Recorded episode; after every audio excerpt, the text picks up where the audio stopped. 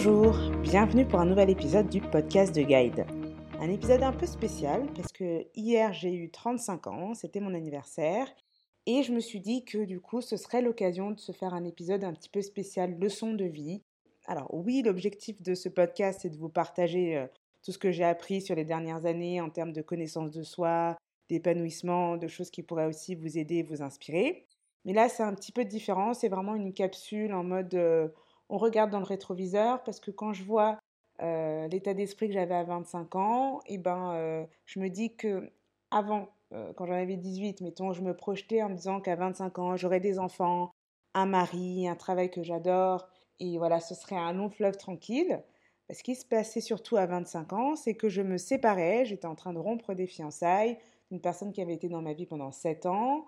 J'étais en licence en alternance, je m'orientais vers encore deux ans en plus de, master. Donc j'allais finir mes études à 27 ans, ce qui me faisait un petit peu grincer les dents, mais en même temps en me disant que bon voilà, ça valait le coup par rapport à, la, vie, à la vie que je projetais, euh, ce que je voulais pour la suite. Donc j'avais ça vraiment dans le viseur et aussi du coup je réalisais que voilà, dans la vie on peut faire des plans et que euh, bon bah ils ne se réalisent pas forcément dans l'ordre, dans le timing qu'on avait déterminé. Ça veut dire aussi qu'il y a plein de surprises, il y a plein de choses euh, inconnues qui peuvent se passer la première chose, c'est que j'ai réalisé que la vie n'est pas juste là, c'est que la vie, c'est ce qu'on en fait. Et pour ça, je vais reprendre des mots de notre cher ami Steve Jobs, parce qu'il a répondu à une interview en novembre 1994.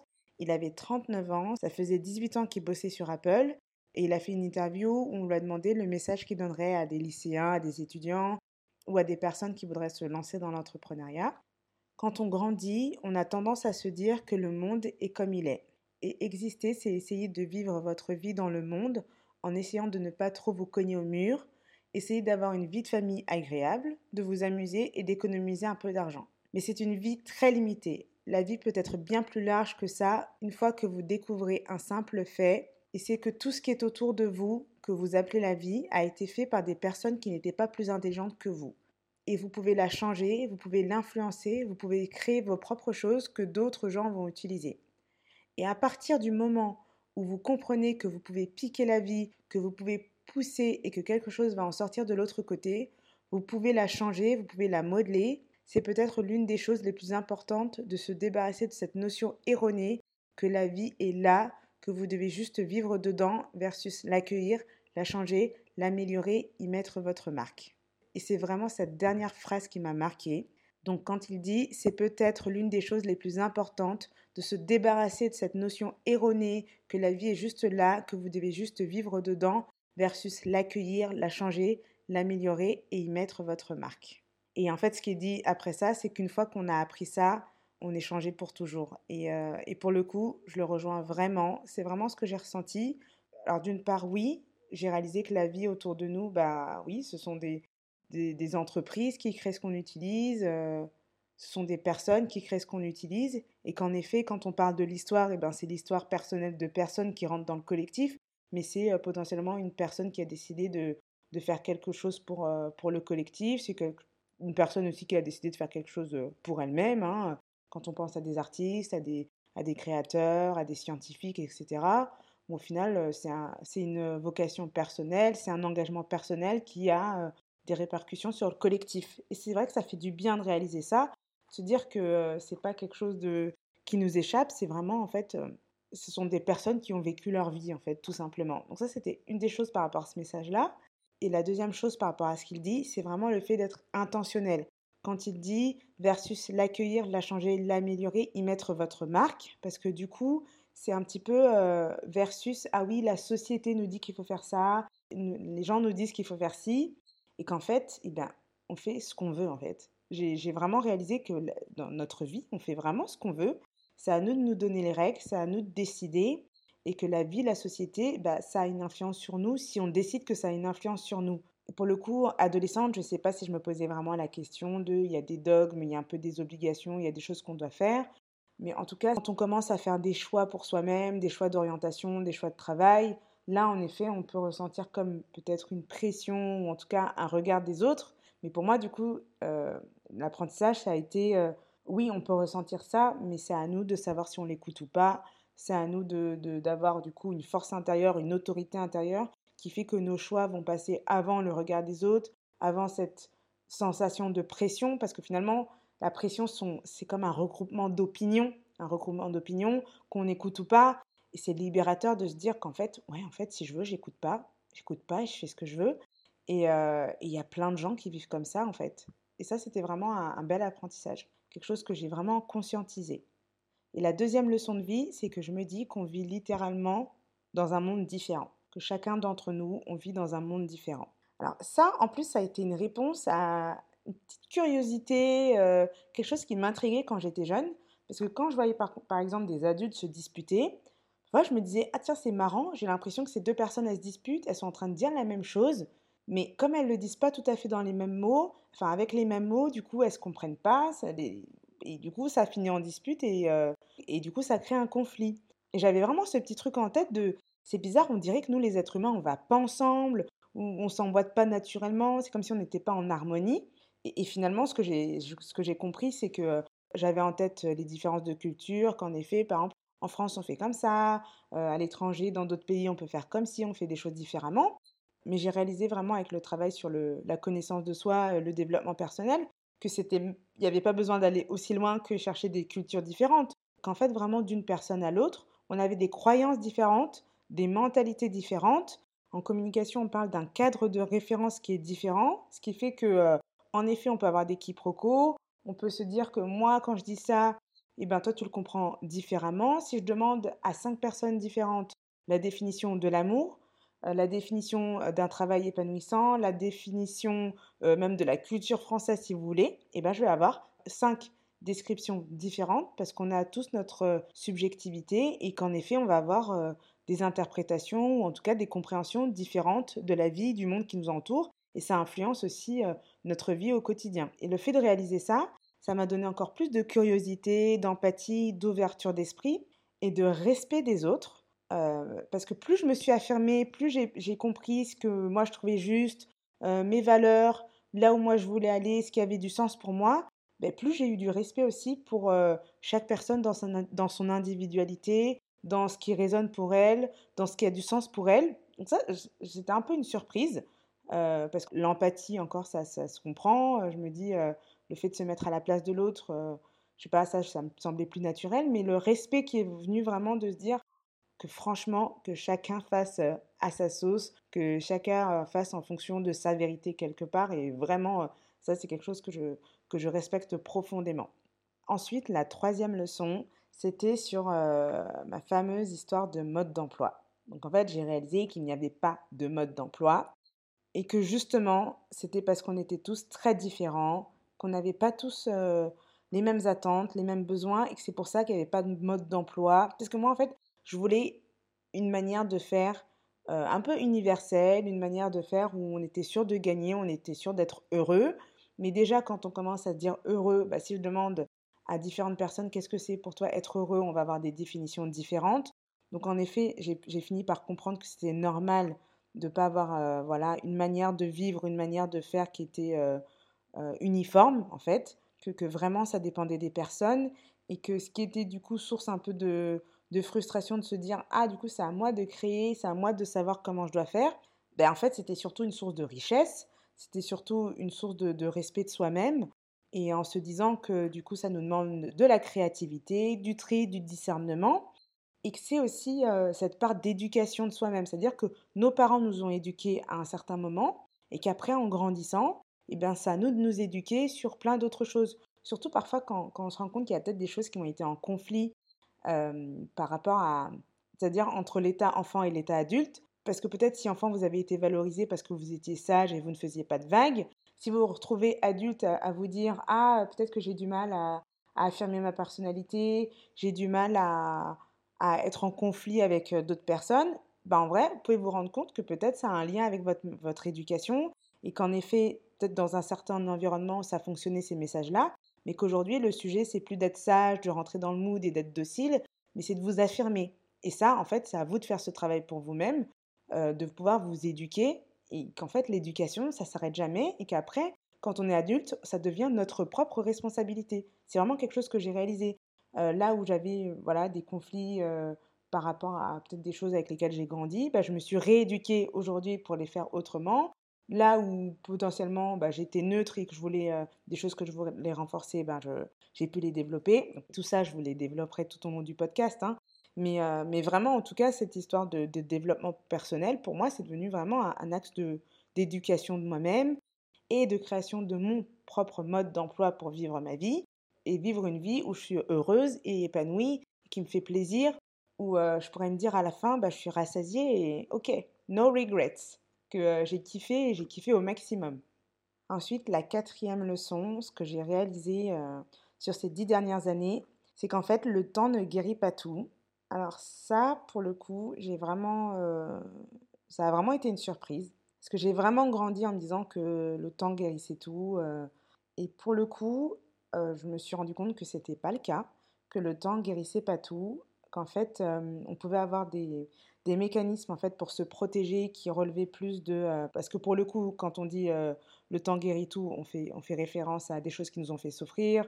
Ça peut être des ruptures amoureuses des deuils euh, potentiellement des maladies des choses comme ça. Et, et en fait oui le temps ne guérit pas tout. Parfois il faut guérir activement parce qu'on se retrouve on peut se retrouver avec, le temps à mettre des choses plutôt sous le tapis à faire du déni. Et c'est pas mal hein, c'est pour se protéger mais c'est intéressant de se rendre compte parce que finalement, il y a des choses qui vont peut-être ressortir dans nos comportements dont on ne se rend pas compte, mais ça fait écho à des choses qui ont été enfouies et pas guéries. Donc ça, c'est quelque chose que j'ai réalisé aussi, notamment sur le deuil. mon frère est décédé quand j'avais 12 ans et je me suis rendu compte que j'avais pas fait son deuil en fait pendant toutes ces années, là où je pensais que ça avait été fait, et que je l'ai fait plutôt sur les dernières années là, donc plutôt dans ma trentaine finalement. Donc ça, c'est quelque chose par exemple que je n'avais pas vu venir. Donc le temps guérit tout, c'est pas forcément vrai. Ça peut être que le temps, c'est juste du déni, c'est juste... et ça met en lumière que le temps de la guérison peut vraiment se faire sur un rythme long, un rythme long, un rythme qu'on contrôle pas et qu'il n'y a pas de souci là-dessus. Mais que c'est vrai que, en tout cas, avoir une guérison active, ce qui veut dire peut-être assumer d'aller mettre le doigt sur quelque chose qui fait mal, euh, de potentiellement faire des thérapies, d'en parler, même si ça peut, ça peut suffire, mais que parfois pour se libérer, il faut vraiment extérioriser et exprimer les choses. Donc ça, euh, voilà, plus que d'attendre que le temps passe, mais plutôt de s'exprimer parce que euh, le temps passe, c'est juste garder longtemps des choses en fait. Donc ça, c'est un bel apprentissage aussi. Et ça, du coup, c'est directement en lien avec la, ma cinquième leçon de vie. C'est du coup que l'inconscient est plus fort que le conscient.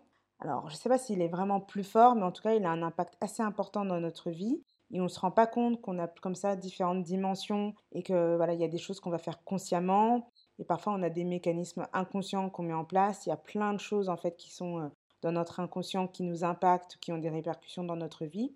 C'est important de le voir comme tel. Euh, parfois, vous vous en rendez compte euh, tout simplement en vous disant Ah, c'est bizarre, j'ai envie de faire ça et je fais totalement le contraire.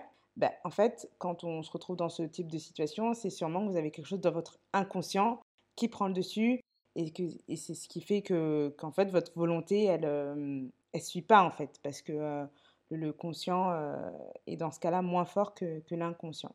Mais ça on aura l'occasion d'en reparler plus en détail. Mais si ça vous intrigue, si vous connaissez pas, n'hésitez pas à aller regarder. Il y a plein de choses sur internet, mais en tout cas je me suis rendu compte que oui, on avait une part inconsciente qui est, et qu'on était et dans certaines philosophies, on va vraiment vous dire que notre vie, c'est 95% de notre inconscient et 5% de notre conscient. Donc euh, le réaliser, c'est vraiment important pour, euh, pour être sûr d'être aligné tout simplement.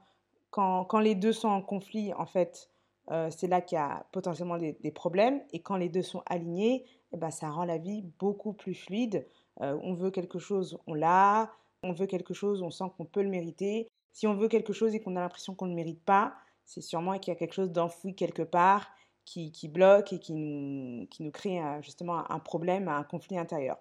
Donc ça, ce sont des choses qu'on peut euh, justement aller dévoiler et aller euh, faire remonter à la surface. Et c'est un travail qui est vraiment passionnant aussi. Euh, et tout ça, ça se fait dans l'introspection, bien sûr. Et la dernière réalisation, c'est que dans la vie, il y a des phases. Je pense que je m'en rendais pas vraiment compte à ce point-là. Euh, quand j'étais enfant, j'avais l'impression qu'on était enfant, adolescent et adulte. et que adulte, c'est un état un peu statique et que le but, c'était de trouver son équilibre et, que ça allait rouler, comme je vous, comme je vous le disais tout à l'heure. Mais en fait, non, être adulte aussi, il y a plein de phases encore à l'intérieur. Il y a plein d'époques. On peut se rappeler, par exemple, l'époque de sa vingtaine, l'époque de sa trentaine, etc. Et que c'était potentiellement des époques différentes, avec l'impact de, de, ce qui se passe dans nos vies. Hein. peut-être qu'à un moment, vous avez eu des enfants, peut-être une relation de couple marquante, euh, un travail, etc. Il y, a, plein de choses qui ont pu impacter euh, les époques de votre vie, mais qu'en fait tout ça c'est mouvant, euh, que, que, les phases se succèdent.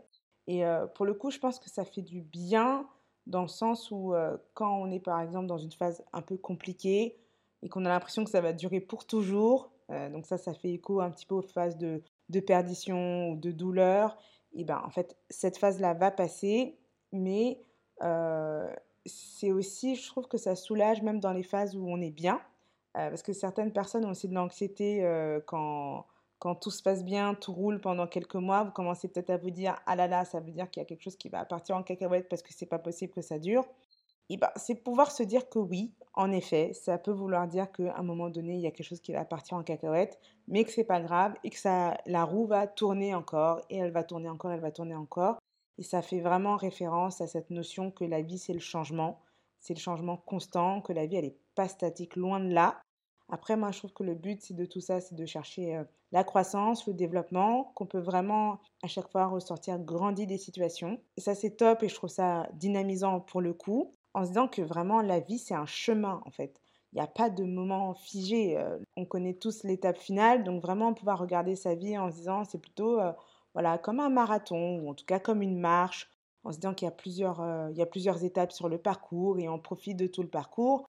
Ça, pour moi, c'est quelque chose d'un petit peu plus réaliste que de chercher le moment où on aura l'équilibre parfait et où tous les éléments de notre vie seront comme on le souhaite. Mais comme on le souhaite dans la durée. En fait, c'est dans le sens où on peut trouver un équilibre intérieur. Par exemple, mon équilibre intérieur, c'est dans le fait de me dire que quoi qu'il arrive, je vais en ressortir grandi, je vais en ressortir plus forte quelque part ma stabilité, elle est à l'intérieur. Je ne vais pas la chercher à l'extérieur parce que je sais que le monde est émouvant. Mais ça, pour moi, c'est un, c'est comme un socle, c'est comme une fondation qui m'apporte de la sérénité parce que c'est à l'intérieur. Et à chaque fois que j'ai peut-être tendance à un petit peu mettre ça à l'extérieur, ben, je vais me rappeler, non, d'aller le chercher à l'intérieur, que c'est moi, je suis ma fondation, je suis mon repère, je suis ma boussole, et que tout ça c'est intérieur parce que le monde externe, en effet, euh, ça bouge et ça a vocation à bouger et c'est normal parce que c'est la vie qui est comme ça. Et donc voilà, nous sommes arrivés à la fin, à la fin de ces six leçons de vie euh, que je voulais vous, vous partager pour cet épisode spécial euh, J'ai eu 35 ans hier. Donc la première leçon, c'était la vie n'est pas juste là, c'est vraiment ce qu'on en fait. Donc c'est vraiment le fait d'être intentionnel et de se rappeler que tout ce qui est autour de nous, en fait, ça, a été fait par des êtres humains comme nous, hein, à travers le temps. La deuxième, c'est de se dire qu'on vit littéralement dans un monde différent les uns des autres, qu'on a tous des mentalités différentes et d'avoir du coup du respect. Et aussi, euh, ça apporte de l'affirmation de soi, de se dire, bon, bah, je peux m'affirmer moi comme je suis, comme je peux laisser l'autre personne à côté de moi affirmer aussi qui elle est, euh, voilà, comme elle est, comme elle le souhaite. La troisième, c'est qu'il n'y a pas de mode d'emploi unique pour créer une vie qu'on aime, mais justement, c'est parce qu'on a chacun, en fait, notre créativité, notre expression, nos besoins, et que c'est une richesse, c'est vraiment une force de pouvoir euh, chacun créer la vie qu'on souhaite pour nous-mêmes. Ensuite, la quatrième, c'est que le temps ne guérit pas tout. Parfois, il faut activement guérir, donc il faut activement vouloir regarder euh, des choses qui font peut-être souffrir, faire des thérapies, s'exprimer, ne pas refouler justement, mais extérioriser les choses. La cinquième, c'est que l'inconscient peut être plus fort que le conscient, que vraiment si peut-être vous avez des conflits un peu intérieurs, vous pouvez regardez euh, dans ce domaine-là du, conscient, de l'inconscient, vous allez peut-être pouvoir mettre le doigt sur des choses qui vont vous apporter des solutions, parce que souvent ça se joue euh, sur ce, sur ce domaine-là. Et la dernière, c'est que c'est qu'il y a des phases, qu'il y a des cycles dans nos vies, que la roue tourne, donc quoi qu'il arrive, la vie c'est un chemin, c'est pas quelque chose de statique, donc de profiter au maximum de tout ce chemin. Et voilà, et je vous laisse avec une dernière citation de Paulo Coelho qui est plus je vieillis, plus je comprends qu'il est possible de vivre une vie que les autres ne comprennent pas. À vendredi prochain. À bientôt.